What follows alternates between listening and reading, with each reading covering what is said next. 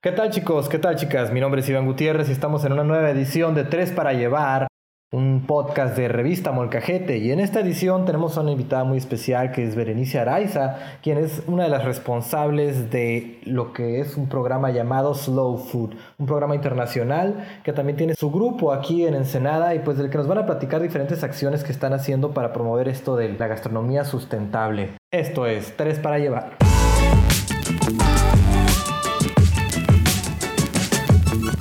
Y bueno, como les comentaba hace un momento, estamos en una nueva misión para ustedes. Este creo que ya es nuestro sexto capítulo. Eh, muchas gracias a todos los que nos han estado sintonizando en las últimas emisiones. Nos agrada mucho recibir sus comentarios y esperemos que estén disfrutando tanto como nosotros este podcast. Pero bueno, el día de hoy también me acompaña como de costumbre mi compañero Raúl Villarreal. ¿Qué tal, Raúl? ¿Cómo estás? Hola Iván, muy buenas tardes. Muy bien, me encuentro muy bien. Aquí pasando este día de calor y tan soleado. Vaya día de verano. También con nosotros se encuentra nuestra compañera compañera Valkyria. ¿Qué onda, Valkyria? ¿Cómo te encuentras? Hola, chicos, pues muy bien, muy contenta porque estamos en una emisión más de tres para llevar ya casi culminando el primer bloque o la primera temporada de este podcast. Y bueno, Iván, platícanos, ¿quién es nuestra invitada de hoy? A ver, estoy algo intrigosa. Por supuesto, como les comentaba al principio, nuestra invitada de hoy es Berenice Araiza, quien es licenciada en gastronomía por la Universidad Autónoma de Baja California. Pero bueno, qué mejor que ella nos platique un poquito más sobre ella, su perfil este, ¿Qué tal, Bere? ¿Cómo estás? Hola, hola chicos, muchas gracias por la invitación. Eh, pues soy licenciada en gastronomía y me he enfocado en lo que es la nutrición comunitaria, el aplicar programas de educación alimentaria en zonas vulnerables de aquí de la ciudad. Órale, eso suena muy padre, ¿eh? Justo un tema que Ahorita que dijiste eso de poblaciones vulnerables, no sé si entre dentro de ese concepto, pero estaba viendo, por ejemplo, que el día de ayer un, negocio de aquí en Senaco que hemos trabajado, que es Soft, Factory Deli and Bistro, estaba haciendo unas eh, donaciones de comida eh, para ahorita pues para el hospital general, para el personal médico del hospital general y también creo que mm, este viernes iba a hacer unas donaciones también para eh, el personal que está haciendo ahorita esta supervisión de acceso a la ciudad de, Ensenada, ¿no? Pero no sé si eso, bueno, creo que población vulnerable son más bien eh, este, la gente que está como en pobreza, ¿no? Así es, hay un registro de lo que se consideran zonas vulnerables en pobreza, ¿no? Aquí en la ciudad de Ensenada. Pero bueno, ¿qué tal si nos vas platicando un poquito del tema central de, del podcast de hoy, que es esto de Slow Food? ¿Qué es Slow Food? Este, ¿Cómo inició el proyecto? Pues también eh, yo soy portavoz de, de, la comunidad de Slow Food aquí en Ensenada. Slow Food ya cumple 30 años de fundado eh, el año pasado. Esta es una organización, es un movimiento global, nace en Italia y resultado de una protesta por la apertura de un restaurante de comida rápida en Roma. Entonces este grupo buscaba prevenir lo que era la desaparición de las tradiciones alimentarias locales, pues contrarrestar este, este movimiento, la cultura de la comida y de la vida rápida y también pues el promover el interés por conocer nuestro alimento, su origen y cómo es que nuestras decisiones de alimentación tienen un efecto en su cultivo, en su producción y en su distribución. Entonces llega a México el movimiento como comida lenta, se le dice, y a través de lo que son grupos eh, llamados comunidades es que se, comparte y promueve el movimiento. Personalmente, yo seguía el movimiento desde hace años y como estudiante y egresada de la carrera de gastronomía, y enfocado en lo que era la, la, nutrición comunitaria, pues quise, quise buscar qué hacer, ¿no? Qué, qué, qué llevar, llevar una acción. Entonces, primero me afilié a Slow Food, que es una forma de, de contribuir a la organización. Y pues con los años conocí personas con una profesión e interés en la acción social. Entonces, como se forma una comunidad multidisciplinaria llamada Ecogastronomía Ensenada. Ecogastronomía Ensenada. Entonces, Slow Food es parte de Ecogastronomía Ensenada.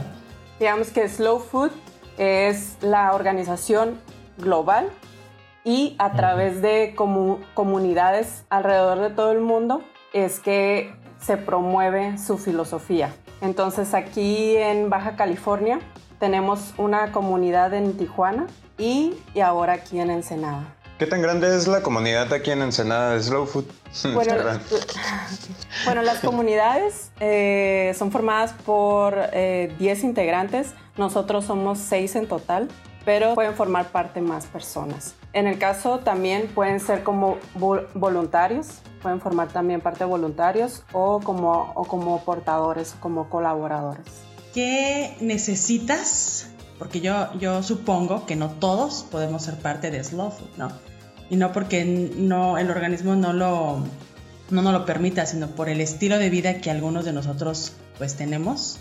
¿Cuáles son como esas características que una persona tiene que tener para seguir ese movimiento? Pues principalmente que compartan la filosofía de que todas las personas tengan acceso y, disfruten del alimento, ¿no? O sea, que, que tú compartas de que todos tenemos el derecho a tener acceso al alimento. Eh, eso principalmente. Eh, ese es uno de los objetivos, me imagino, del movimiento, ¿no? Que la gente tenga, tenga acceso a, la comida, pero comentabas también esto de que se busca como mantener o, ¿cómo se dice?, preservar las tradiciones alimentarias locales. Así es, así es. Eh, estas comunidades, como por ejemplo aquí en Baja California, los grupos nativos cuentan con una sabiduría ancestral, tanto de su entorno como, de su, como del alimento, ¿no? Que entonces se busca preservar esto. Oye, cuéntanos, Berenice, ¿qué tipo de actividades están realizando ustedes como Slow Food aquí en Ensenada? Bien, pues nosotros estamos trabajando eh, con proyectos son proyectos globales que ya, eh, ya Slow Food trabaja directamente y otros locales que adaptamos ¿no? a nuestro entorno. Eh, uno de ellos es lo que se llama el Arca del Gusto. El Arca del Gusto es un catálogo de alimentos y ahora elaboraciones en peligro de desaparición o que pertenecen a, una cultura o una tradición. Entonces nosotros de esta manera, a través de las diferentes comunidades eh, de aquí de, la región es que vamos a proponer estos alimentos o estas preparaciones para que formen parte del catálogo. Y con esto, y con eso tener un registro de estas, de estas preparaciones con gran tradición eh, culinaria, ¿no? Y que forman parte de, nuestra herencia. Mm. Otro de, los eh, proyectos que es parte de Slow Food es la Alianza de Cocineros.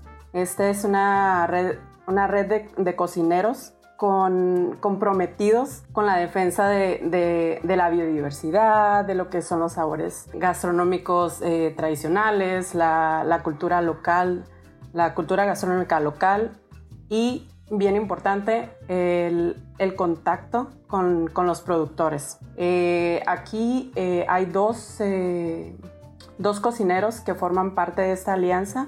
Ellos ya cuentan con un, proyecto gastronómico y a través de, su conocimiento y sus actividades es que aportan a, es que aportan a, este, a este programa, ¿no? Dentro de, de esas actividades, ustedes pueden o realizan talleres como para fomentar y culturizar a la gente o, darse a conocer a través de estos talleres, pues, ¿qué, ¿cuál es la misión o el objetivo de, Slow Food? Sí, eh, bueno, eh, nosotros acabamos de tener la fundación eh, lo que fue principios del año y ahorita en, en, este periodo es que estamos en el, en el desarrollo de estas actividades. ¿Y cuáles son las actividades que se van a realizar? Eh, por ejemplo, el Arca del Gusto, ya les eh, comenté, se van a hacer propuestas de, alimentos y preparaciones para que queden en el registro. Y por parte de la Alianza de los Cocineros, ellos pues van a promover eh, el, el contacto con el productor, el conocer y reconocer el valor del producto local, el que se maneje de una manera respetuosa. Y el último programa que es el programa de educación alimentaria. Ahí y, también lo que son huertos, eh, huertos comunitarios. Ahí se van, a, se van a realizar propuestas de huertos comunitarios en diferentes zonas de la ciudad. Y, claro, se van a hacer lo que son talleres, pláticas eh, con la comunidad. Buscamos que toda la comunidad de Ensenada se vea beneficiada. O sea que cualquier persona, teniendo el estilo de vida que tengas, tú puedes ser parte de este proyecto de Slow Food. O sea, no importa, em, porque ya ves que, no sé, ¿no? Como hay grupos como los veganos, como etcétera, etcétera. Entonces les restringen o no pueden hacer ciertas cosas. O sea, en Slow Food tú puedes ir y tú puedes hacer, este, realizar talleres, escuchar esos talleres. No, no, no, no tienes alguna restricción, pues. Cualquier persona puede ir. Claro, Slow Food está abierto a cualquier persona que se sienta identificada y motivada a, conocer más del, alimento, ¿no? Y cómo aportar a que a que tengamos una mejor alimentación, ¿no? Eh, no es necesario ningún este, gusto o alguna restricción que tú tengas, es, simplemente el gusto o el placer de conocer el alimento y cómo promover eh, su consumo basado en el respeto, ¿no? Mencionas sobre una mejor alimentación, pero ¿a, qué te refieres? ¿A que la comida no, va a ser como productos verdes, sin conservadores, ya que aprendes de dónde viene o cómo manejarlos? ¿O a qué te refieres con una... Una buena alimentación, eh, primeramente su origen, ¿no? Eh, que vengan de una agricultura menos intensiva, eh, donde se respete el entorno, el medio ambiente, también que sea justa. Slow Food maneja lo que son tres puntos, ¿no? Que el alimento debe ser bueno, limpio y justo. Eh, bueno en cuestión de calidad, sabor y nutrientes. Claro, ahí está lo que te decía, ¿no? De lo que es la agricultura intensiva. Eh, lo que es limpio, pues que su, producción no daña el medio ambiente ni nuestro, ni nuestro cuerpo. Y justo, pues justo tanto como para nosotros como consumidores, como para las condiciones y pago de los productores. Es todo, todo lo que engloba una, una, una buena alimentación. Órale, o sea que estos serían los puntos ahora sí que, que, forman parte de la filosofía de Slow Food, ¿no? Que es lo que mencionabas al principio, o sea, que sea nutritivo, que, que sea justo en la cuestión económica, me imagino, ¿no? Que son, no sean precios ultra elevados y que, y que al mismo tiempo pues sea sustentable, ¿no? Sí, o sea, que las personas eh, que tengan acceso y disfruten del alimento, ¿no? O sea, como preferencia, eh, como por conocimiento, eh, que conozcan de dónde viene, de, dónde viene su alimento, ¿no? Y cuáles son, eh, cómo, cómo afecta nuestras decisiones, ¿no? Al momento de elegir, de, elegirlo, ¿no? Este, y es cómo maneja, ¿no? Que sea bueno, limpio y justo. Órale. Oye, un punto que también se me hace muy interesante que mencionabas es esto de los huertos comunitarios. Mm, yo conozco muchas personas que tienen interés como de generar huertos o, de, que hayan emprendido, hayan emprendido sus propios huertos, ¿no? Que se me hace una actividad muy interesante porque de cierta manera genera comunidad, ¿no? O sea, el mismo nombre lo dice, huerto comunitario, o sea, genera como estos lazos o estos vínculos entre la misma sociedad, ¿no? Sí, es eh, pues una actividad muy noble, ¿no? Eh, como tú dices, eh, nos conecta tanto como comunidad, nos conecta con el, con el alimento, nos, nos permite valorar el producto y verlo más allá que simplemente un tomate, ¿no? O sea, es, es, más que un tomate, ¿no? Y, y, cómo es que aprendemos a través de, de estos huertos y de cómo manejarlos, el, el cómo nos nutren, ¿no? Y entonces también aquí es muy importante, eh, ahora con, con, la situación actual, se ha activado como el, el tener tu huerto en casa. Mm, sí. Pero también es muy importante elegir el origen de la semilla. Sí, porque no, no es este, nada sencillo, ¿no? Hacer un huerto. O sea, tú podrías decir, ay, pues nada más compro tierra, he hecho mis semillitas y listo. Pero no, no, o sea, necesitas una buena planeación. Sí, claro, y, más allá de, de, la, de la planeación es es el origen del producto. Ahora sí que volvemos al origen, la importancia del origen. Que tu semilla sea, esté limpia, ¿no? Y que, por ejemplo, se maneja mucho lo que es el banco de semillas o el intercambio trueque de semillas. Y muchas veces al formar un, huerto, pues simplemente pensamos en semillas y por lo general las hemos visto en, los mercados pero en realidad no, no, sabemos de dónde viene, de dónde viene la semilla o, en, qué, en, qué, situación ¿no? se, se, generó esa semilla. O viene de, de, fuera, ¿no? Entonces, ¿qué mejor que hacer un intercambio de semillas, de semillas que, que tal vez están adaptadas al, al, ambiente o al entorno de tu entorno, ¿no? Y que ha sido una semilla eh, limpia y que, y que, sea, y que, sea, que sea local o que sea regional o de, mismo México, ¿no? Oye, y esto que mencionas, pues de, que las semillas sean locales, eh, creo que de cierta manera el movimiento también impulsa entonces el consumo local. Sí, sí, el conocer eh, los productores, el conocer los productores, eh, el consumir su producto. Por ejemplo, aquí en el valle, ¿no? Bueno, en todos los valles que tenemos, el Valle de Guadalupe, Maniadero, Ojos Negros, que hay muchos productores de hortalizas y otro tipo de, de alimentos. va por ahí la idea, pues como que se fomente tanto el conocimiento como el consumo a estas, de, estas fuentes de alimento. Claro, ¿no? Eh, lo que son el consumo local es mm, va más allá de simplemente apoyar a, tu productor, ¿no? O sea, estás consumiendo un producto rico en nutrientes que no recorrieron largas distancias y además estás apoyando a, a la economía del productor, ¿no? De cierta manera también fomenta la economía circular que le llaman, ¿no? Sí, ¿no? La, oh, economía colaborativa, ¿no? Es, eh, es, es, importante, ¿no? Conocer, eh, yo digo que cada, cada estado tiene su riqueza, su riqueza natural y es, es importante el poder conocer con qué contamos aquí, en, en nuestro entorno. Que, que, volvemos a lo mismo, ¿no? Este, el origen, como dices tú. O sea, para, para Slow Food eh, es importante dentro de su cadena de valor el origen, ¿no? De dónde vamos a adquirir esos ingredientes, porque al final de cuentas, pues es lo que comemos y es lo que pues da alimento a nuestro cuerpo y pues también a, nuestro espíritu y demás, ¿no? Yo, siento que, bueno, también el slow food también está conectado así como espiritualmente, ¿no? A la tierra y por lo que, por lo que estoy escuchando, pues. Sí, así es eh, eh, la conexión, ¿no? Con, con la madre naturaleza. Con la Pachamama. Así es. Sí, así es. Es, una filosofía, ¿no? Es un estilo de vida, slow food. Y sabes, esto que mencionaban ahorita también se me hace muy em, vinculado con este concepto de la identidad, ¿no? La identidad gastronómica, que es un concepto pues que aquí en Molcajete también hemos tratado de explorar de ciertas maneras, ¿no? Ya sea pues tratando de indagar la historia de, de estos platillos, digamos, eh, representativos, ¿no? Como es el taco de pescado o, la influencia de la cocina oriental aquí en, Baja California, la Baja Med y todo esto, ¿no? Que tiene que ver pues, con el origen pues, de nosotros mismos como, como individuos y como sociedad y, ahí por supuesto que va la, comida, ¿no?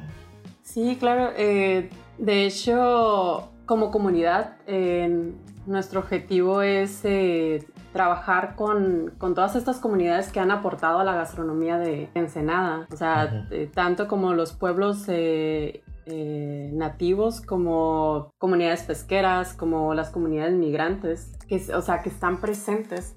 Entonces, y, y han aportado, ¿no? Oye, ¿y cómo hace la comunidad de Slow Food para hacerse notar aquí en Ensenada? Por si yo ya había escuchado mencionar de ustedes, eh, porque en la estación Merced, que es uno de mis restaurantes favoritos, me ha tocado ver ese logo de Slow Food, pero yo pensé que era con otra, con otro trasfondo, ¿no? Que fuera esa idea, ¿no? Pero no sé, ¿cómo, cómo, le hacen ustedes para llegarle al, público? Bien, eh, muchos eh, restaurantes manejan un, un concepto de de lo que es la comida lenta, ¿no? El, desde su proceso, o sea, desde el origen de, los ingredientes con el que se prepara el alimento ahí, el proceso y que, que no es un producto con conservadores y, y ese es bueno nutricionalmente, ¿no?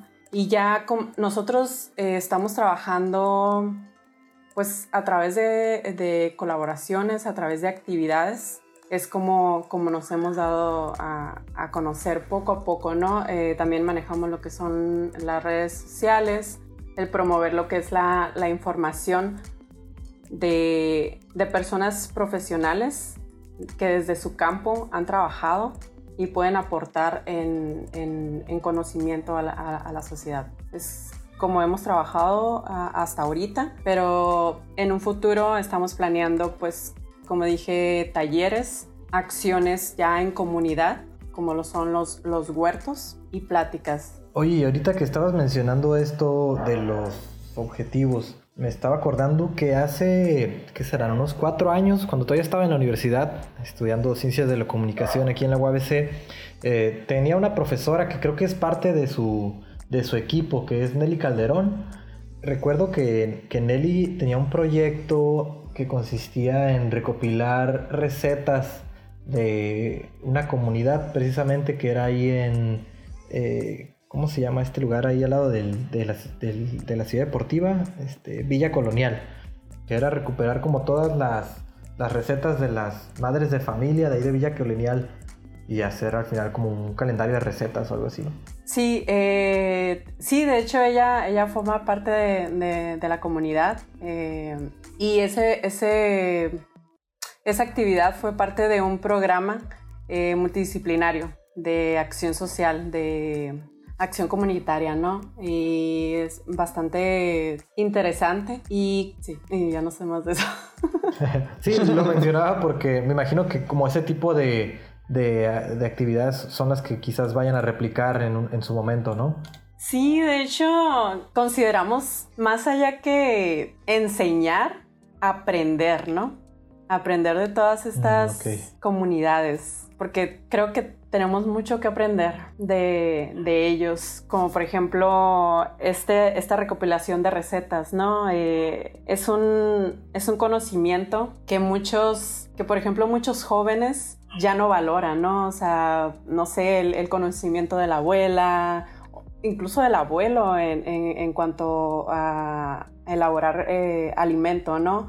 Y, o, de, las mamás. Y eso también las, los motiva a, estas personas a continuar con su, con su tradición culinaria, ¿no? O sea, en, casa. O sea, a seguir preparando los calditos, a seguir preparando las tortillas y no ir a comprarlas, ¿no? Eh, los, los motiva y, los empodera también. Entonces, definitivamente, pues sí van a ser actividades eh, por parte de la comunidad. Órale, qué padre. Ojalá que pues podamos ver después unas de esas recetas caseras de aquí mismo de, personas de, Ensenada, ¿no? Me recordó mucho a este libro que, presentaron también en UABC por ahí de marzo, ¿no? Antes de la pandemia, que era sobre las bebidas de Oaxaca, ¿no? Que, ustedes gestionaron esa actividad, me parece también, ¿no? Que era un libro que recopilaba recetas de, personas de, de Oaxaca este, el tepache, había una cerveza de coco también y esas recetas pues del México profundo que le llaman, ¿no? Sí, pues este, como comunidad mm, consideramos fundamental, ¿no? Lo que es la, correcta divulgación, o sea, del conocimiento. Entonces, eh, invitamos a Salvador a, pues, a transmitir su, experiencia en la elaboración o el desarrollo de, de este libro porque consideramos eh, un gran trabajo el poder tener el contacto con todas estas comunidades y poder poder lograr que, que estas personas compartieran su conocimiento. Es, eh, es, es, es digno de, de, de, reconocerlo, ¿no? Entonces fue, un, fue una actividad muy, muy enriquecedora está súper interesante eso de los recetarios y pues sí esperemos ver muchos de estos, ¿no? Bueno chicos, eh, comentarios finales, alguna pregunta o, duda que tengan por ahí o no sé, este, qué receta les gustaría ver ah, de su familia ahí en un recetario. Eh, pues yo nada más preguntarle a ver, eh, pues si nos puede dejar algunos datos de ella para quienes estén interesados en sumarse a este proyecto de Slow Food algún teléfono, un mail, Bere, que nos puedas proporcionar para que la gente esté más cerca de ustedes y pueda eh, pues tener más información ¿no? acerca de su, de su grupo. Sí, claro. Eh, bueno, reiterar que cualquier persona se puede sumar a la comunidad. Eh, de hecho, entre más seamos, mejor se manifiesta ¿no? la acción. Entonces, estamos a través de las redes sociales, tanto en Facebook como en Instagram, que es Slow Food Comunidad Ecogastronomía Ensenada o al correo slowfoodensenada.gmail.com.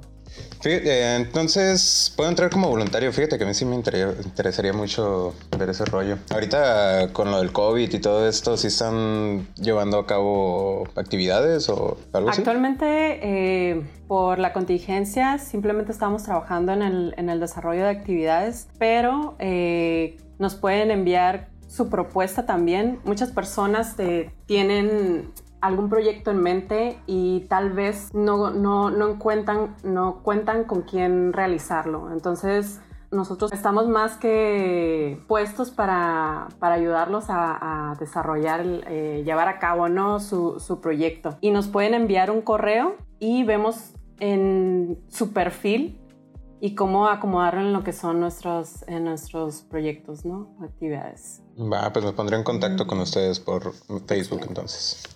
Pues ahí está, ya tienes otro fan. Soy tu fan. Un nuevo seguidor, ¿no? Sí, claro, o sea, la comunidad entre más grande creo que se logra bastante. Sí, sí me gustaría mm, comentar, ¿no? O sea, hay grandes agrupaciones locales que desde su campo de acción han, aportado bastante a la comunidad de Ensenada y, no es nosotros hacer actividades aparte, ¿no? Es, es buscar esta colaboración, el crear alianzas para pues eh, apoyarnos o trabajar juntos o realizar algo mucho más fuerte, ¿no? Claro, que tejer una red, ¿no? Y finalmente es el objetivo de los proyectos este, sostenibles y sustentables, ¿no? Crear redes pues para alcanzar este, pues, los objetivos y pues así se, se llegue a muchas más personas y pues sea mejor, ¿no? Día con día el proyecto.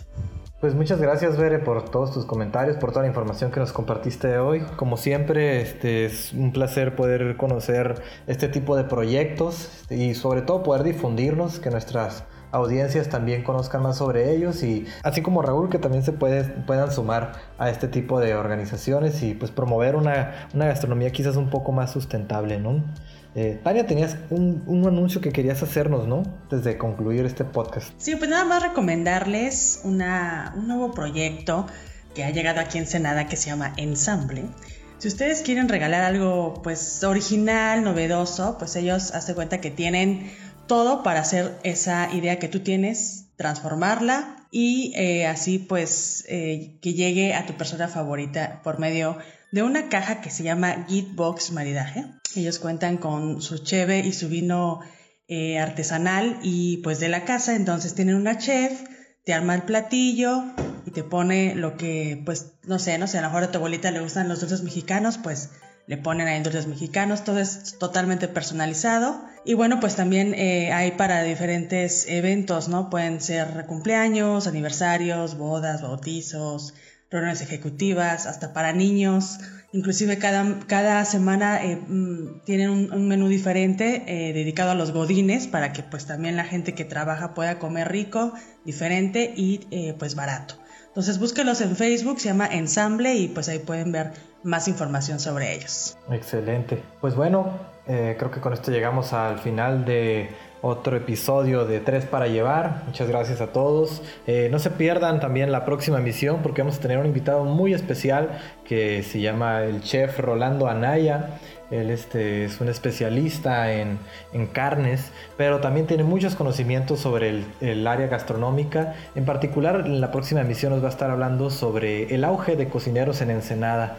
Eh, gracias a las carreras de, a las licenciaturas en gastronomía que ya llevan bastante, eh, varios años aquí en Ensenada. Y pues vamos a hablar de todo esto, ¿no? El campo laboral, este, cómo está el sector ahorita en estos momentos. Chicos, muchas gracias, un placer poder compartir con ustedes. Berenice, muchas gracias. Gracias. Gracias, Bere, por tu tiempo. A ustedes. Por ilustrarnos. Muchas gracias, Berenice, por estar aquí. A ustedes. Y bueno, pues no nos queda más que despedirnos de ustedes también, oyentes, por estar ahí sintonizándonos. Y de nueva cuenta, pues déjenos sus comentarios, déjenos ahí alguna retroalimentación y estén pendientes de nuestras otras redes sociales como Facebook e Instagram, porque ahí estaremos compartiendo, pues ya saben, ¿no? Diferentes dinámicas. Ya saben que nos encanta complacerlos y, y ahí consentirlos. Entonces vamos a estar regalando, ya saben, cervezas, este, que una comida en este restaurante, así que, pues, no sé, unos, quizás hay un, regalo sorpresa de, de, ensamble, no se sabe, ¿no? Tienen que estar ahí ustedes al pendiente. Muchas gracias, mi nombre es Iván Gutiérrez y esto fue Tres para Llevar. Hasta la vista.